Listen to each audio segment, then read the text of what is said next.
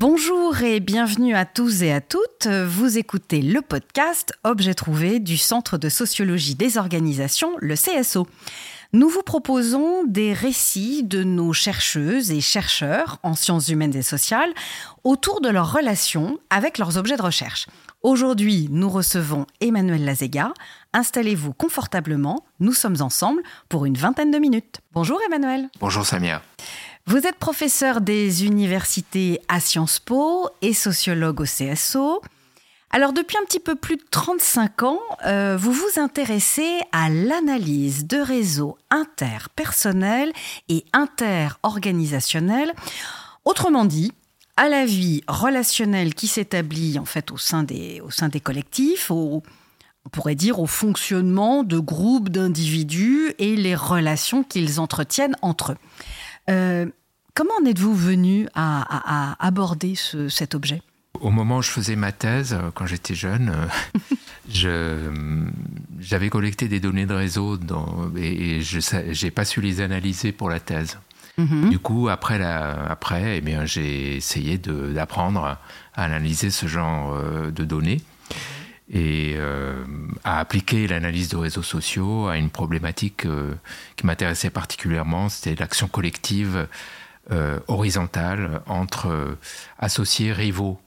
Mhm. François Bourricot disait associés rivaux condamnés à vivre ensemble. Ah, D'ailleurs, je précise que vous avez fait votre thèse euh, avec Renaud Saint-Saulieu. Qui est... Avec Christian Lalive d'Épinay et Renaud Saint-Saulieu a aimé mon sujet et m'a beaucoup aidé. Ouais, qui est un des pères fondateurs avec, avec Michel Crozier, qui est aussi le, celui qui a fondé le, le CSO. Alors, euh, on va continuer. Votre approche sociologique vous amène à étudier euh, vraiment plusieurs terrains.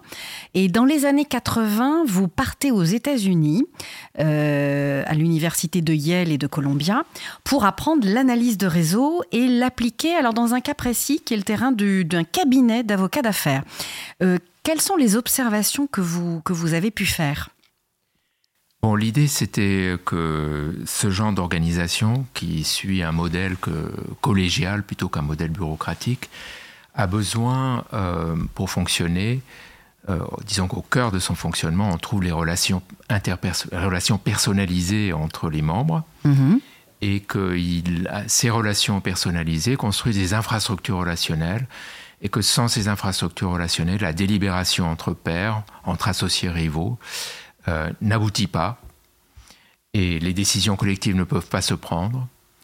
Et du coup, euh, euh, l'idée, c'était de prouver ça d'abord et ensuite de voir fonctionner les mécanismes collectifs qui permettent aux, associés rivaux de, comment dire, de gérer les dilemmes de leur coopération.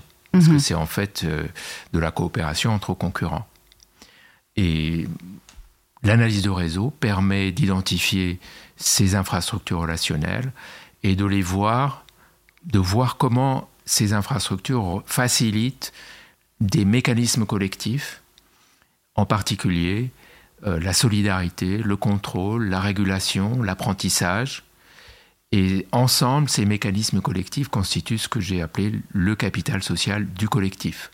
C'est différent du capital relationnel des individus. Oui, c'est ça. Et donc, vous, pouvez nous donner des, exemples justement de, euh, de, mécanismes comme ça, collectifs, qui, constituent ce capital euh, social euh, Oui, oui, la, solidarité. Oui. C'est-à-dire l'entraide, la cohésion par la réciprocité directe, indirecte. Ça renvoie à des concepts très anciens en anthropologie, en sociologie. Lévi-Strauss se distinguait l'échange simple, l'échange restreint, c'est-à-dire la réciprocité directe, l'échange généralisé, c'est-à-dire la réciprocité indirecte. Par, exemple, euh, Samia rend service à, François, qui rend service à Paul, mais est-ce que Paul va rendre service ou pas à Samia? Est-ce que mhm. le cycle va se refermer? C'est une grande question. La solidarité euh, noble, je dirais, dans un, dans un collectif, c'est bien, bien la question de la réciprocité indirecte.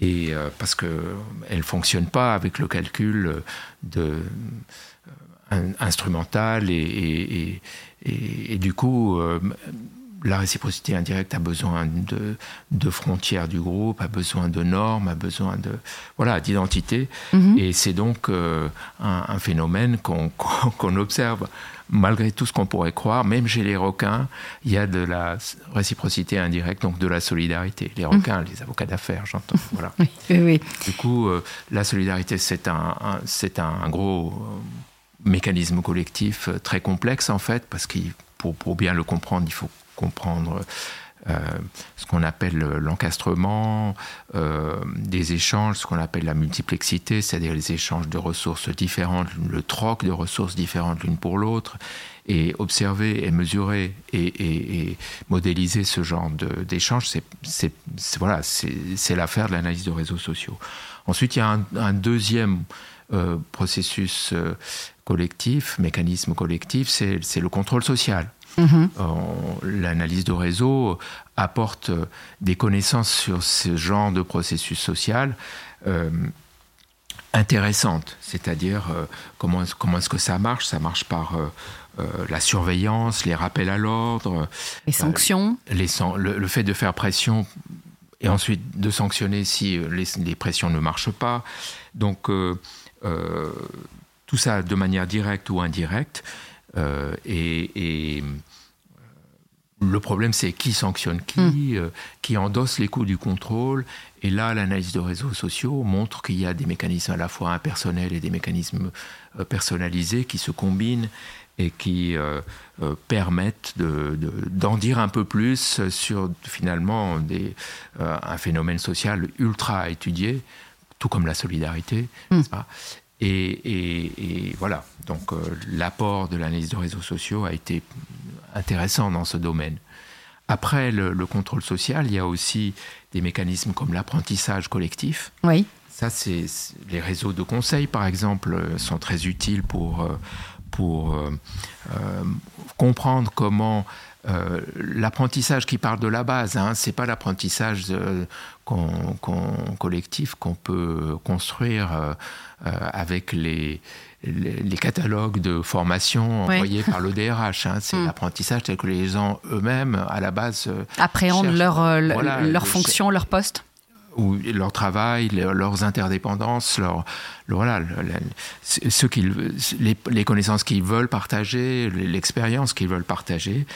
Et euh, l'analyse de réseau montre que, que cet apprentissage collectif, il est quand même assez centralisé la plupart du temps, mais la, la centralisation, elle évolue, elle peut être cyclique, et c'est un, elle peut être euh, marquée par les différences de statut entre la personne qui demande conseil et la personne qui, qui, qui donne des conseils. Mhm. Euh, elle peut être marquée par euh, le fait que quand on a du statut, ben on a, socialement, il est difficile de demander conseil à quelqu'un qui est en dessous de soi en termes de, de, de statut et de réputation. Donc on a des mécanismes liés à l'homophilie qui permettent de contourner cette règle du statut. Donc c'est assez... Euh, une multiplicité de, de, de, cas, de, de chemins pour mhm. arriver à obtenir de la connaissance, des conseils, de l'expérience parce que partager l'expérience, c'est pas du tout évident dans la vie sociale. Mhm. En fait, euh, euh, ceux qui tiennent absolument à partager leur expérience s'aperçoivent que les autres s'y intéressent pas, et ceux qui voudraient vraiment que les voilà que, que d'autres partagent avec vous l'expérience, eh bien doivent trouver des, des moyens relationnels d'y parvenir. Voilà.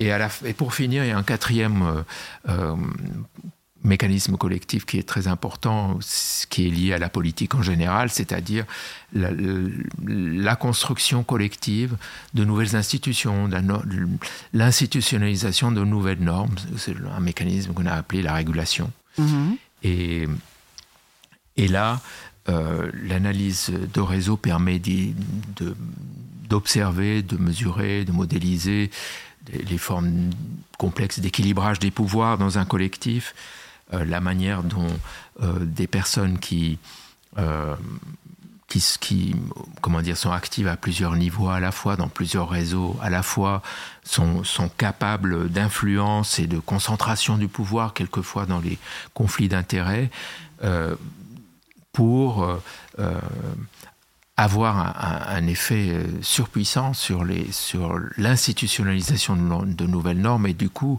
sur en termes d'entrepreneuriat institutionnel on pourrait utiliser le mot le concept de d'Eisenstadt pour ça et ces mécanismes collectifs d'institutionnalisation de, nouvelles normes, de, changement de règles, de, de, oui, de, de régulation, mmh. eh bien, euh, l'analyse de réseau aide beaucoup à, le comprendre. Voilà, donc ces quatre mécanismes ont mmh, été mmh, observés dans le cabinet d'avocats d'affaires. et ensuite ont servi de base à une théorisation de ce qu'est le capital social du collectif. Et à partir de là, avec mes collègues et avec euh, les, doctorants, on a euh, diversifié les terrains et essayé d'observer les mêmes mécanismes collectifs un petit peu partout, en particulier euh, dans, dans des marchés, mais aussi dans, dans des institutions publiques-privées. Euh, et, et, et, aussi dans des, au fil des, des, idées que les doctorants avaient de nouveaux terrains, dans des organisations de type plus ou moins compliqué. Euh, euh voilà, je pense par exemple à Olivier Watteblet qui a fait une, étude de réseau des prêtres d'un diocèse. Un diocèse, c'est à la fois un univers très bureaucratique et en même temps un univers très collégial. Et comment ça se combine entre les deux? Eh bien, l'analyse de réseau multiniveau euh, est très utile pour comprendre comment fonctionne ces, euh, cette combinaison de, de modèles organisationnels, par exemple. D'accord. Oui, parce que vous, avez, vous, parlez de terrain, mais, mais, il y a une multitude de terrains. Donc là, vous avez cité euh, euh, le cas des, des, réseaux de prêtres, mais je crois qu'il y, a, vous avez aussi d'autres d'autres ah réseaux, euh, notamment des réseaux de scientifiques hein, que vous avez, que vous avez étudiés avec, Lise Mounier et, Raphaël Stoffer. Hum. Exactement. Là, on a, ce qu'on a étudié, c'est le fonctionnement du, du, milieu de la recherche sur le cancer en 2000. Hum. Et, on a, et on a observé des, des mécanismes d'apprentissage collectif euh, très très impressionnant. Euh, Pourquoi impressionnant? Bien, parce que euh, les, les, dans la science, la science est un univers très très concurrentiel. la science de haut niveau, hein, on, parle de, mm. on parle de gens qui, qui approchaient le, les, les, prix Nobel. Et d'ailleurs, ce qu'on a, ce qu'on a observé dans nos données, c'est la fin d'un système euh, du triomphe de, de l'hématologie, immunologie française qui avait abouti à l'obtention du prix Nobel par Jean Dossé en 1980, je crois, et nous, 20 ans après, on observe des, le, milieu de la cancérologie encore dominé par cette hématologie, immunologie. Mmh. Et, bon, dix ans après, avec l'émergence de, la génétique, de, du, séquençage génétique, la, recherche sur le cancer est passée à, autre chose.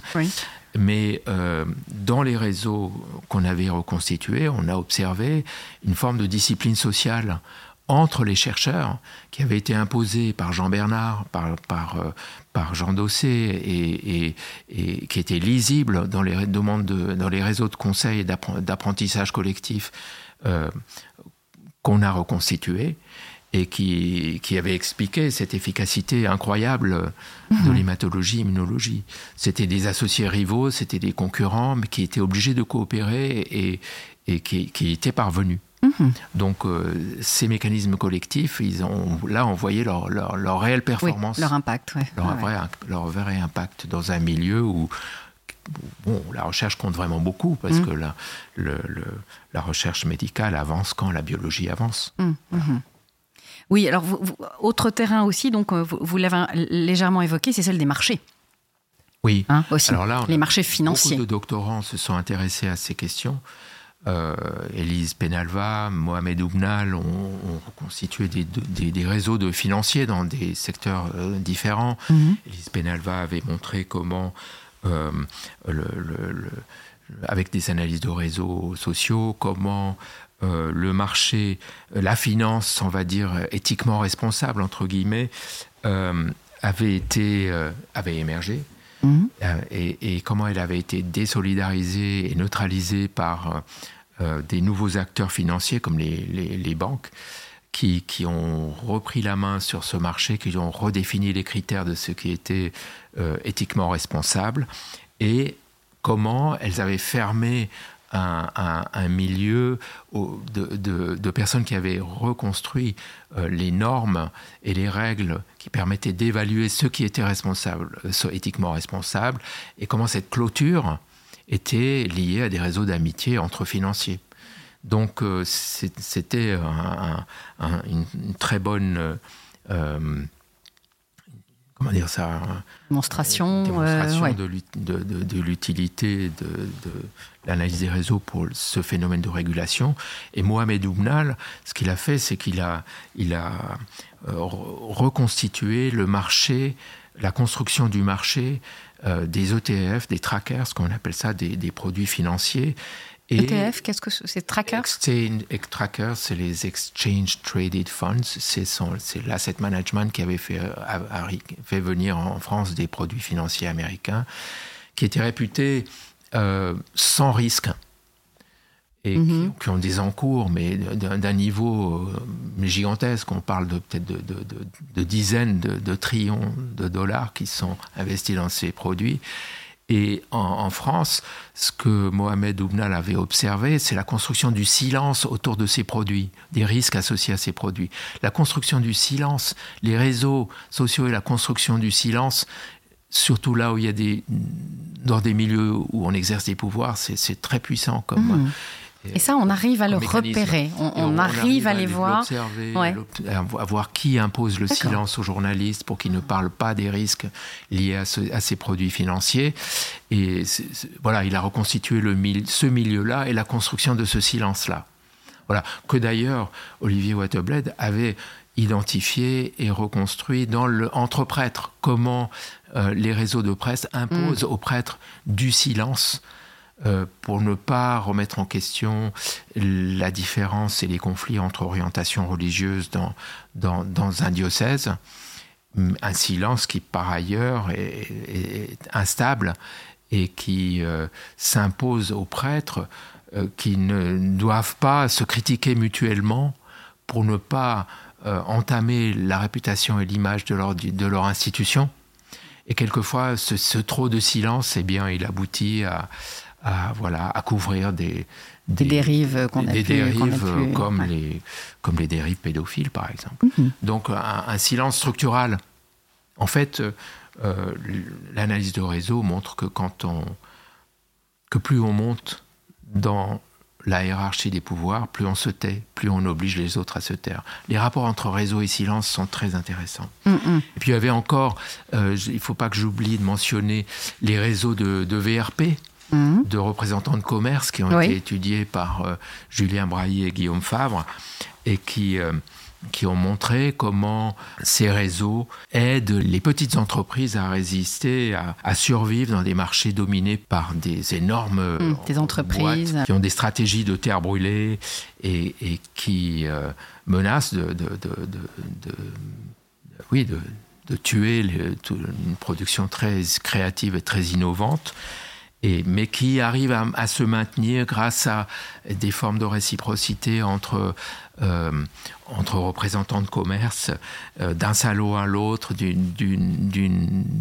année sur l'autre, des formes de réciprocité qui sont par ailleurs euh, considérées par Bruxelles comme illégales comme anticoncurrentielles. La sociologie économique a beaucoup bénéficié de cette conception du capital social dans les marchés.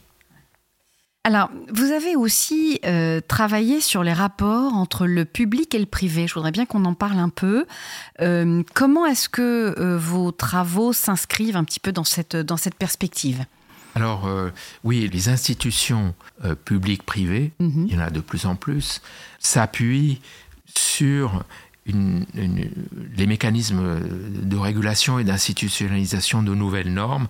On a observé ça dans euh, deux tribunaux en particulier, le, fonctionnement du tribunal de commerce de Paris, qui est un, tribunal public-privé, même s'il est judiciaire. Euh, les juges sont des hommes et des femmes d'affaires au tribunal de commerce consulaire français. Et le fonctionnement des mécanismes de, création de nouvelles normes, de production de nouvelles normes, a été intéressant à observer entre eux. Euh, parce qu'il s'agit d'une forme de régulation de l'économie de marché. Donc là, il y a il y a beaucoup de, mécanismes à l'œuvre, d'apprentissage, de lobbying combinés de domination du tribunal par certains secteurs de l'économie, comme la finance, qui arrive à imposer ses propres normes de, de non-interventionnisme dans les, dans les conseils d'administration, de, de, non-punitivité dans les marchés. Ces mécanismes-là de, fonctionnement du public-privé euh, sont intéressants à observer dans ces institutions-là, comme par, ailleurs une nouvelle institution que nous observons euh, en ce moment, qui est l'émergence d'une juridiction unifiée euh, à l'échelle européenne, un tribunal public-privé qui, qui est en train de redéfinir le régime de la propriété intellectuelle en Europe, dans le domaine des brevets, de, l'innovation dans la technologie. Et là encore, les avocats d'affaires, les juges publics, n'est-ce pas, euh, construisent une juridiction qui, qui, qui, va échapper au contrôle de, pour la plupart de ces décisions, au contrôle de, la Cour de justice de l'Union européenne et construire un tribunal qui, que, que les grandes entreprises euh, appellent la Cour des grands ah. Parce que euh, elle, va, ce tribunal va, avec le temps, euh, construire un régime de la propriété intellectuelle que les politiques avaient échoué à construire parce que les systèmes nationaux d'innovation sont, sont trop différents, les capitalismes européens sont trop différents pour que les gouvernements eux-mêmes euh, aient pu en fait s'entendre mm. sur des règles. Et ces règles ont été construites par le privé par le monde de l'entreprise, du privé. Et ça pose d'ailleurs d'énormes problèmes de, je dirais, de, déficit démocratique parce que ces règles, eh bien, elles sont même pas votées par le Parlement hmm. européen, n'est-ce pas? Et, cette façon de, construire des institutions euh, euh, à l'écart des, du droit euh, public pose problème. Pose problème. Ces mécanismes d'institutionnalisation-là, ce sont aussi des mécanismes qui s'appuient sur des, réseaux sociaux, des réseaux à l'échelle interorganisationnelle, donc des réseaux multiniveaux, et la, mise en lumière de, leur fonctionnement transnational, euh, multiniveau euh, et structural basé sur, des réseaux est, importante aujourd'hui. Mmh alors je vais vous poser une dernière question, en fait euh, une question que je pose à chacun de mes invités. Euh, selon vous, quelle est la place du sociologue aujourd'hui euh, dans notre société? Alors, je dirais que de ma fenêtre, ce que je vois, c'est un, processus qui est en train de se mettre en place, qui est la privatisation de la sociologie.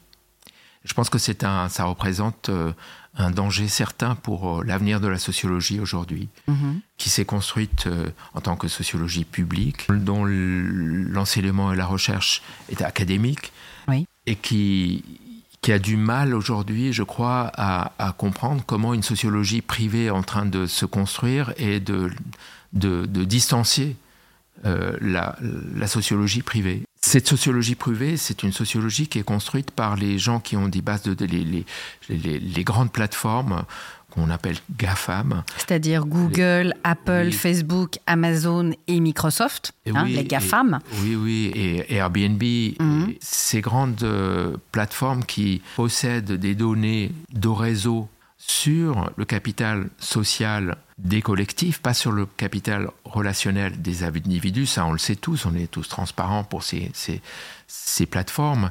Mais ce qu'on sait moins, c'est qu'elles sont aussi conscientes de, de la capacité de l'analyse de réseau à comprendre le fonctionnement des institutions. Donc les institutions deviennent de plus en plus transparentes pour ces plateformes. Et grâce à ces données ben, et, à ces, aux données sur les carrières des individus, sur les, leurs choix normatifs, sur leurs performances, sur leur, euh, voilà, leur, euh, euh, leur vie économique, eh bien, ces plateformes peuvent analyser à une échelle qui est nouvelle, qui n'est pas l'échelle à laquelle nous avons travaillé sur le capital social et le capital relationnel des individus, peuvent comprendre le fonctionnement de la société d'une manière qui est menaçante pour la démocratie. Parce qu'il constitue de plus en plus une forme de pouvoir qui n'a pas de contre-pouvoir pour l'instant, qui n'est pas vraiment régulé. Vous soulignez, c'est que ces plateformes disposent d'énormes données, oui. mais auxquelles de ces vous, données, nous, on, a, vous n'avez pas, accès. C'est ça. Les Mm. compétences qu'il faut sont très peu euh, distribuées en Europe.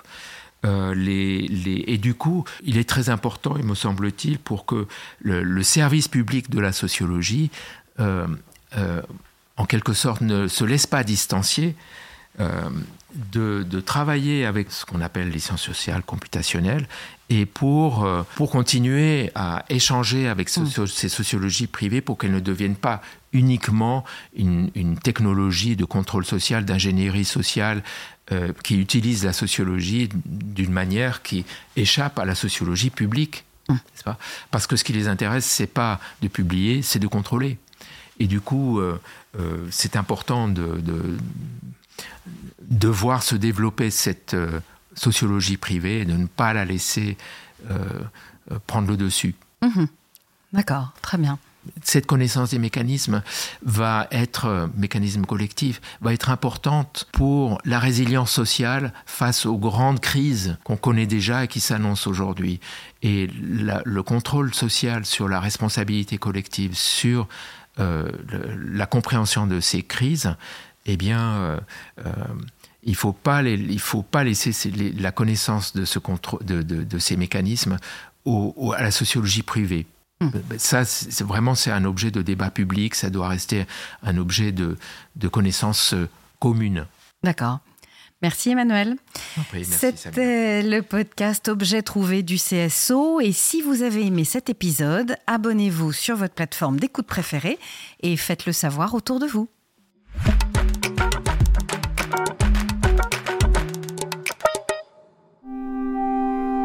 Sciences. Po.